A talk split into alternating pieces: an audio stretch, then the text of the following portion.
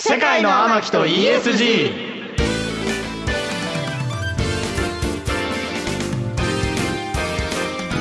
こんばんは、三木幸太郎です。二次元ボディの天木純です。渡辺博です世界の天木と ESG。この番組は SNS 総フォロワー数およそ500万を誇る天木純のグローバル展開、世界の天木になることを目指しまして、ESG を軸として今必要な様々な知識、この番組では天木の種と呼んでいます。これを天木純がリスナーのあなたと楽しく身につけていく番組です。天木が実際に興味のあること、もっと知りたいことや、うん僕たちが今これは抑えておくべきなんていう話題、天木の種をどんどん学んでいく30分にしてまいります。かねってことで最近どうですかジュンさん最近私引っ越しをしようと思っておてう実際今段ボールだらけです家が絶賛段ボーおルそうで、うんあのずーっと夢だった自分のなんかやりたいことリストみたいなのをメモに書いてるんですけど、うん一人一人暮らしで 1LDK っていうのおをお間目取りが標にそううんやっともう一部屋増えるっていうなるほど今まではじゃあワン広めのなんか 1K とあーはいはいはいかはがい多かったんですよ 1LDK なんて何置くの置くのはあの普通に寝室にダブル、ダブルベッドはずっとダブルベッドで、うんうんベッドとあはといドレッサーと、おおでリビングにはちょっと広めの人が来てもいいようなソファーを買いました、お L 字 L 字で L 字ちょっと大き めであーいいですねでもそのエレベーターのそうですねなんだろうこの75幅がないと入れないって言わあーれて一か八かであまだわかんないいのそうだから入んなかったらどうしようってい誇りうに行きなよねめんどくさくて あーまああるよねはいダメだったらしょうがないダメだったらもうそのまま引き取ってもらうっていう感じでマジでえそ れ何お金はももうったあキャンセルできるらしくてできるんだダメだったらできるマみたジいなでそ変わうりましたねすごい業者だな便利ですそうなんですよめちゃくちゃいいじゃないです入らなかったって言ったらマジかはいでも世界の巻だからねかえうんまあとりあえずギリギリまでその作業員の人に頑張ってもらおうかはいはいなはいと段ボール開けておいはていそうだねこそう打ちだ込でむね開けちゃったらもうキャンセルできないですけあどそうなんだあなるほどそうだから一か微八妙なラかインですねはいへーそうなんですよ人生進んでますねえでも世界行かないのいつ行くの世界世界はうんちょっと今いろいろ企んでることが今あってまだお解禁前なのでちょっと言えないことがおおーすごいじゃ一んつあるんですけおど、マル秘はい情報まあ、ちょっとそれはまたそのうちまあでもね世界行くまでにね、はいこの番組でしっかりはい国際人の教養を得てはい頑張りたいと思います頑張ります世界と天木と ESG 今夜もお付き合いのほどよろしくお願いしますお願いしますす世界の天木と ESG KBS 京都ラジオからお送りしています AM1143 FM949 KBS 京都ラジオからお送りしています世界の天木と ESG 天木純のグローバル進出を目指しさまざまな知識天木の種をリスナーのあなたと一緒に学んでいく番組ですはいそしてさまざまな学びを進めていくこの番組にとって欠かせない人物を紹介します哲学研究者の野村正樹先生ですよろしくお願いしますよろしくお願いします。野村先生これボストンアメリカボストンハーバード行かれたっていうことで今夜からリモートの出演ですがすごいよろしくお願いしますよろしくお願いします。いや、もう時差ボケがひどいんですが、はうわい、ここでちょっと元気もらって、はい、むしろあの徹夜して頑張ろうと思ってます。早速、えー野村先生今日もいろいろと教えていただきたいと思いますということで早速世界の天木本日一つ目の天木の種発表してください戦争ってなんでなくならないのは深いね深いよ深いですね。深いこれはクソ深い、はい。い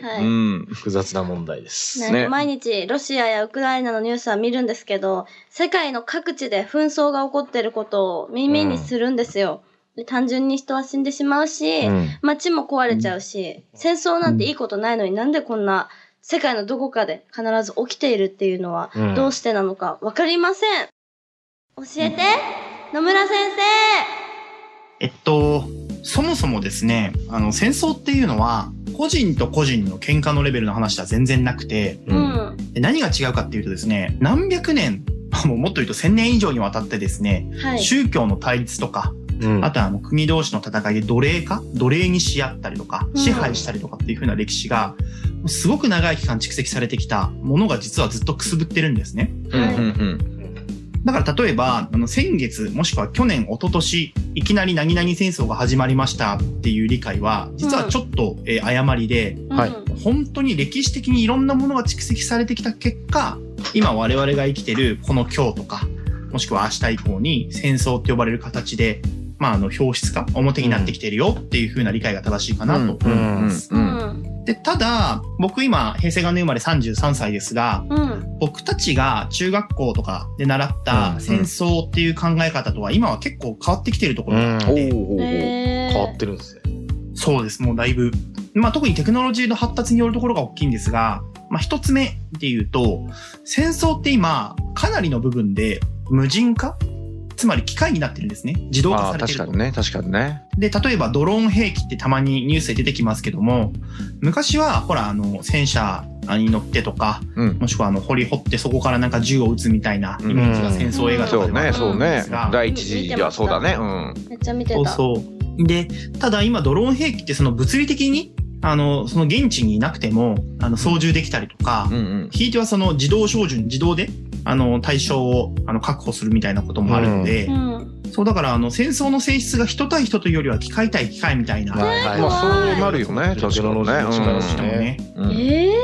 で、あとは、今の話に関係したんですけど、実は戦争ってその武力の戦いの側面もありながらも、うんうんううんん。サイバー戦争とか言われるんですそうが、ねううんんうんうん。これ2つの意味があって、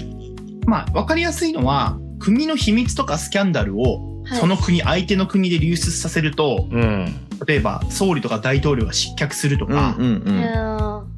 要するに爆弾とか武器じゃなくて、あの、相手の国をですね、まあ、スパイ活動とか、まあ、あの、フェイクニュースとか言われますけど、うんそれによって内部崩壊させるみたいなことも、まあ、やりやすくなってきている。なるほどねうん例えば、えっと、ある A という国と戦争しているときに、ううんん。 A という国の中の、あの、ものの考え方を変えるためには、昔は、例えばまあ基本的に方法が新聞とか、うんまあ、あとはちょっとテレビとかだったのがう、うんそうそうそう。で、今マスメディアがインターネットとか増えてきてるので、うんうんううんん。そう、だからインターネットでその画像が一瞬で拡散されていって、うんうんかつその拡散されているものがテレビで用いられるみたいになってきてるので、うんちょっと変わってきてると。内部の崩壊をちょっと引っ張りやすくなってきてる。うんなるほどねえじゃあ誰がスパイかとかわからないもしかしてもしかしたらそうだよヒロヒロ君がスパイかもしれないだしそうだねまあ海外のスパイじゃなくてやっぱね、インターネットの力が、まあ、実質スパイになっちゃうってのは怖いよね。怖でも世界の向きの影響力だったらスパイになれるよいなれるうんちょっとスパそれはよくないからスパイという職業も考えてみてもまあでもせっかくフォロワーいるからねスパイファミリープロパガンダできるよせっかくだしうねんねえダメダメそんなラジオじゃないですよはいはいすいませんでお待たせしましちたなみにスパイで言うと、うんあの今言ったスキャンダルとか国の秘密を内部でなんか回したりとかしてっていう話もあるんですが、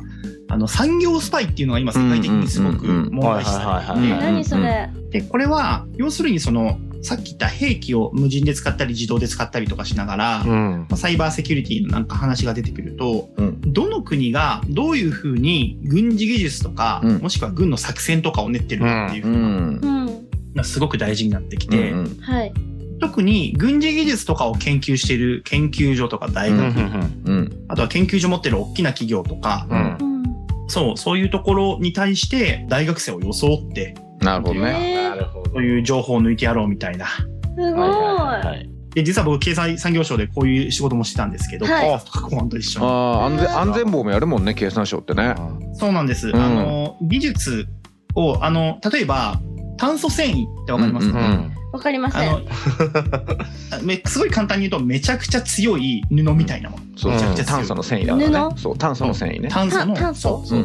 一酸化炭素の炭素その炭素そうそうそをうまあちょっと違う形状だけどまあまあねその炭素だその炭素かうんうんで、なんかイメージで言うと、電気自動車ってわかります、?EV。うんはいわかりますそうあれのバッテリーの外側の膜とかが炭素繊維に使われたりするんですね。うんうんえうんーうんだからまあ日本もそうだし世界中で開発合戦してるわけですけど、うんはいでもその炭素繊維ってうん実はそのままミサイルとか武器の壁面というか横側に使えるとか、えーうん。だから自動車のための技術が武器に転用されたりとかっていう可能性があっいて、やうー、んうん怖いですよえね。怖いだから僕もだって昔コーヒーの仕事してる時インスタントコーヒー作る機械で毒ガスが作れるって言って嘘でしょえーそうあのほらスプレーで出すから 最悪じゃあんーそう確かコーに。ヒーをスプレーして粉にするんだけどそれで毒ガス作れちゃうからはい怖それ輸出する時はちゃんと経済産業省に報告してたそうなんだとかそういうふうに転用してるえみたいなちゃんとみたいチなェックする人がいるから守られてるのかそうチェックしてたんだよ野村先生野村先生がチェックしてたそのうだよ昔霞が関いた頃は天才じゃん 天才じゃんいただきましたありがとうございますすごいありがとうございね。ます。そうだからそういうのを国連安保理決議、国連が決めたこと、うん国際機関決めたことに基うんづいて、うん法律で、まあ、規制したりとかを、まあ、警察とか公安とか税関とかと一緒にやってたっていうのもありました。すごいなぁちゃんとチェックしてるんだ。平和を守ってたんだね。ありがとう。野あり村がとさう、ん野村ね。さん。いえいえいえありがとうございます。今はハーバードにしちゃってますけれども、ハーバードからも世界平和を願ってですね、魅力だ優かしらい。って感じで、はい。ボストンから世界平和を願う野村先生ということで、続いての天城のタレ、行ってみましょう。はい。万博って何なんでやるのおーまあね、今準備いろいろやってるからね。はいやってますニュースともやってるし。はい佳境ですようん再来年大阪・関西万博なんですよね。うんううんんで、そう、私が子供の頃も、愛地球博っていうのを名古屋でやってたのは知ってたんですけど、行きましたねうん懐かしいね。そう、なんか大阪にもあるじゃないですか。太陽の塔みたいな。ね私あれ結構子供の時にしか見た記憶がなくて、うん怖いイメージだったんですうよ。んうんうん。そう、大人になってもう一回見に行ってみたいなとは思うんですけれども、なんで万博って開催されるのか、何のためにやってるのかうん、聞きたいなと思って、教えて野村先と、万博っていうのは、もともとヨーロッパで始まったヨーロッパの発明です。うんうんはいうんで、えっと、19世紀の半ばにうんイギリスで第1回が開催されまして、うんで、その後有名なのがパリ万博とか、まあ、うんヨーロッパを中心に生うんいろいろ開催されてきました。ううんんそうなんだ。そうで、じゃあ万博ってそもそも何なのかっていうところからお話をすると、うんうんはい。自分の国の技術の発展とか、うんまあ成長うん。を他の国に見せつけるような、うんまあ、会だと。へえまあそうだよね、そうだよね。そうなんだ展示もんね初めて知ったうんそうなんです。で、もともと、もう本当に1000年以上前とかって、まあ、うん国境ぐちゃぐちゃだったりとかする中うで、んうん。結局、うちの王族はこんなにすごい宝石持ってるぞとか、こんなにすごい絵があるぞとか、うんお宝物あるよとか、うんっうんうん。ていうふうなことを見せつけることで、自分たちの地位が上だっていうふうなことを、まあ、あの、誇示、つまりえ、示そうと思って。マウント合戦があったわけね、そういうとこでまあ。まあまおもあ。ろいね。昔はってことか。うん昔はね。あそうそうそう。そう。で、えっと、例えば、植民地ってわかりますかねうんと植民地わかりません。やばい。他の国を支配するときはい。に、あの、支配された側に対しても、いやこの国はこんなにすごいんだって見せつける必要もあるし、うんうんうんであとは、あの、周りの国とか自分の国の中においても、うん。うちの国はこんなにすごいんだぞって言って、まあ、なんていうか、気持ちを高める。そうだね。うんううんん。国威形容ですまあねナシ。ョうん。そう。国威発揚、国威形容とか、うんナショナリズムとか言うんですけど、ってのもあったと。うん。で、今このご時世の万博っていうのは、もうすごいシンプルに言うと、まあうんお金になるんですとういんうのが大きいかなと思いうんま す。なるほど。まあそうですよね、基本はね。入場料とか取るっていうことですかじゃなくて、そうあ。入場料もなんですが、それよりもね、その関連のいろんなものが、はああ。例えば運営するには人件費がかかって、うんいはいはい。で、もちろん万博に来る旅行客で、うんまあインバウンドがすごく盛り上がったりとか、それで万博に向けて、じゃあ、あの、国も、あの、産業、会社も一体になって、うん。えーまあいろんな技術作ろうっていうふうにお金が回っていって、うんうんうんで、えっと、天木さん多分、これあんまり聞き慣れない言葉だと思うんですけど、はい。経済学では、ストックとフローっていう考え方があって、うおん金について。キャッシュフローみたいなのだけは聞いたこあとあるそうそうそうそうそう。おお世界の天あ城世界生きストックってあの、トイレットペーパーストックしてるみたいな。おでもイメージはそうよ。うそんう近い近い近い。うん。あで、近いすごく簡単に、 すごく簡単に言うと、あはい。お金っていうのは、ストック、つまり貯めておいておいても、うまああの、まあ、それで終わっちゃうと。うんん。えで、フローっていうのは、まさにキャッシュフローって言われるようなもので、うえ。うんん。お金っていうのは、使って循環させることで経済活動がどんどん発展していくそう。だね。大きくなっていくっていう考え方なんですね。はい。例えば、あの、僕がここに何か品物あるとして、うん天木さんに売ると、はい。天木さんからお金をもらうと。うんなるほど。で天木さんは物をもらうと。はい。で、この物を誰かに売るとかってなると、お金がいろんなところに回っていくじゃないですか。はいうんだから大げさに言うと、自分の100円とか1万円って、世の中の100円や1万円でもあるので、うう。ん。どんどん使うことで経済の流れが、まあ水の流れみたいにフローとしてうん。進んでいくので、うん。で、これが早く大きくなっていくことが経済成長と言われているものです。うんなるほどね。わかりやすいね。確かにうんコロナの時期とかなんかお金持ちの人たちは経済回していこうってお金使って言ってました言ってるイメージありましたそれ飲みたかっただけなんじゃないあそういうことかそういうことかでも、あの、考え方としては本当にそうで、そうだう。ね。うんん経済がもう川の流れみたいな感じで、どこかで止まっちゃうと、うん他にお金が流れなくなって、僕が天木さんに物を売ります。天木さんは僕にお金くれます。うん。はいでもこれがなかったら、僕と天木さんの経済活動は成立しないので、うん。うん。そうなると当然ですが、あの、天木さんに買ってもらえなかったら僕物買わないじゃないですか。あ、はい作らないじゃないですか。そっか。そうだから、買ってくれる人がいて、売ってくれる人がいて、ようやく経済が動き出す中でう、ん。自粛するとか、もしくはうんあの、コロナのあの COVID-19 の流行時みたいに、外に出れない、旅行に行けないとかになってくると、うん。売り手も買い手もどんどんどんどん、あの、衰えていくというか、止まっちゃうんですね。で、逆の話で、万博とかオリンピックっていうのは、すごく大きなお金を動かして、うんでいろんな人にその経済として波及効果、うんうんはいはいはい。うんいろんな人に影響を広げていけるっていうそのうでで、すねはい特に国とか産業からやりたがるっていう感じですね。よくニュースでそいうの経済効果はいくらとか言うからね。あーうんフローとストックか、うんストックがうん万博とどう関係していくんですか、あ、そう、だから万博やる理由はお金になるっていう回答で、うんああそうで、なんでお金になるかというと、お金は使えば使うだけ経済がどんどん動くようになって、はいまあ言ってしまうともっとお金が、まうんあ儲かるというか、動いていく。いろんな業ま者あさんもい金るしは天下の回り物ですね。そう。え行きますかじゃあみんなで万博行っちゃおうか。行きましょううんもう世界のアマキが活躍できる海外のこといっぱい来るからね関西にうん、むしろ日本間で天木をやってやった方がいいよね、えーマイク持ってって一人そうだようん天木か天木感があってもいいぐらいで世界のアマキは万博でバズんないと。そうだ本よ当そそうだよんなことができたらすごいそうだよ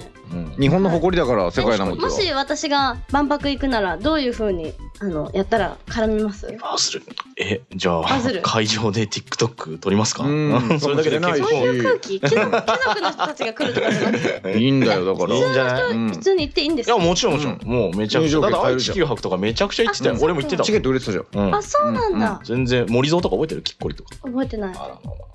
懐かしいねちなみえ にー、僕は昔大阪府の、えーっと、万博の関連の有識者委員をやっててですね。おはいおそうで、えっと、万博の、えっと、一つのテーマでもある、うんあの、リビングラボっていうう、んこれ後で説明しますが、うんうんあの、実はこれを、あの、経産省で初めて盛り上げていこうっていう運動を起こした一人が僕で、うんおーえー、すいごいなので、僕が辞めた後に万博の招致、万博が日本でやられるってこと決まったんですが、うんうんこの下地も作ったし、で、大阪府の委員もやったり、経産省で、あの、お話しさせてもらったり、委員として、うんうんとかっていうのもやってきました。で、今回のその大阪・関西万博2025は、テーマが、全体の一番大きなテーマが、命輝く未来社会のデザインっ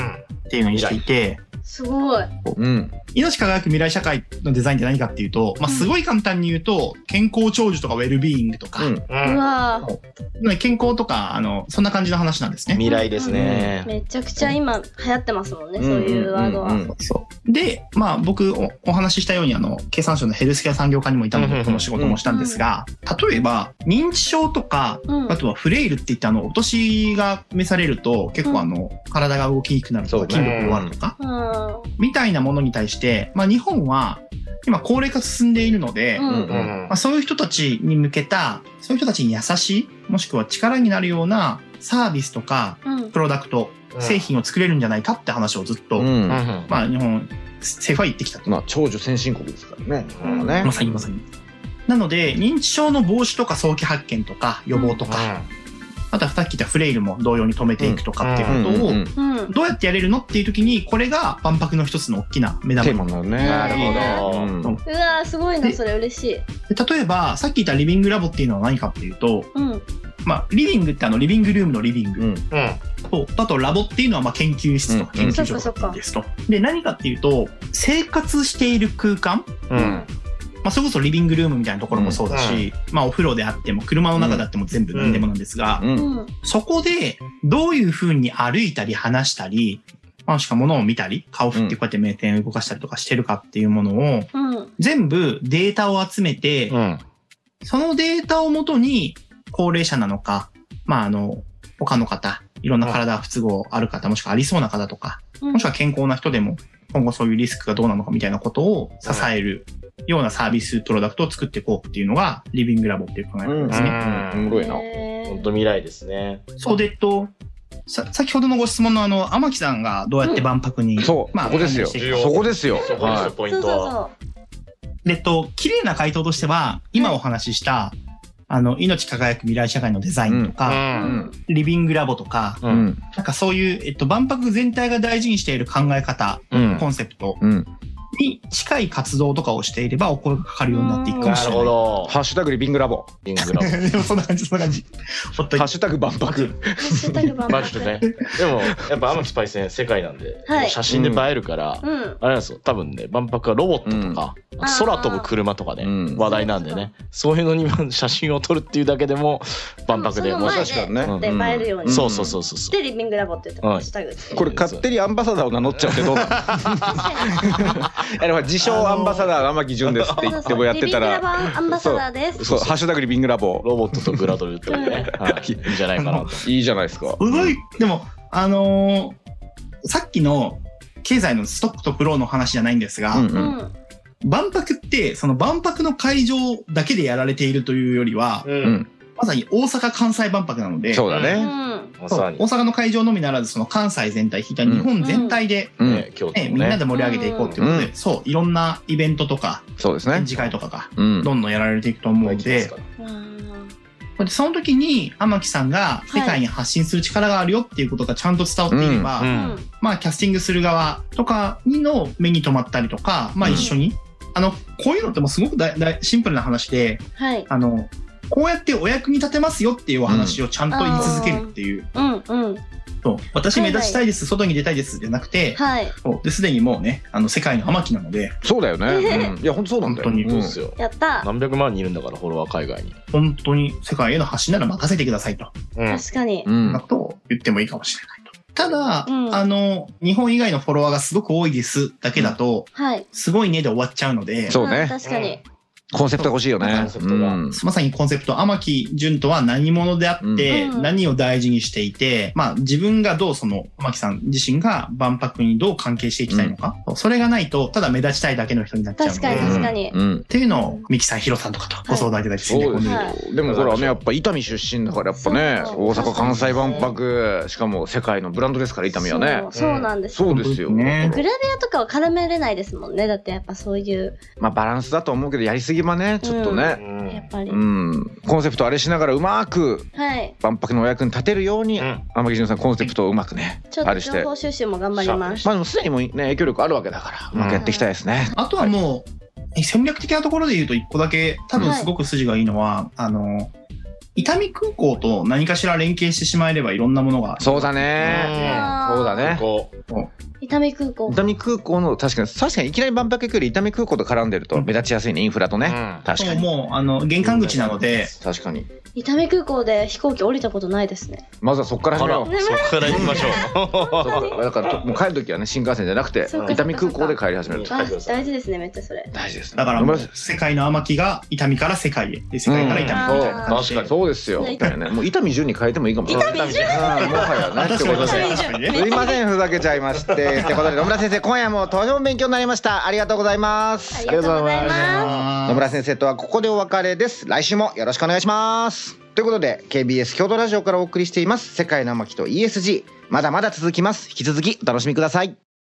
世界の天木と ESG FM 九十四点九 AM 一一四三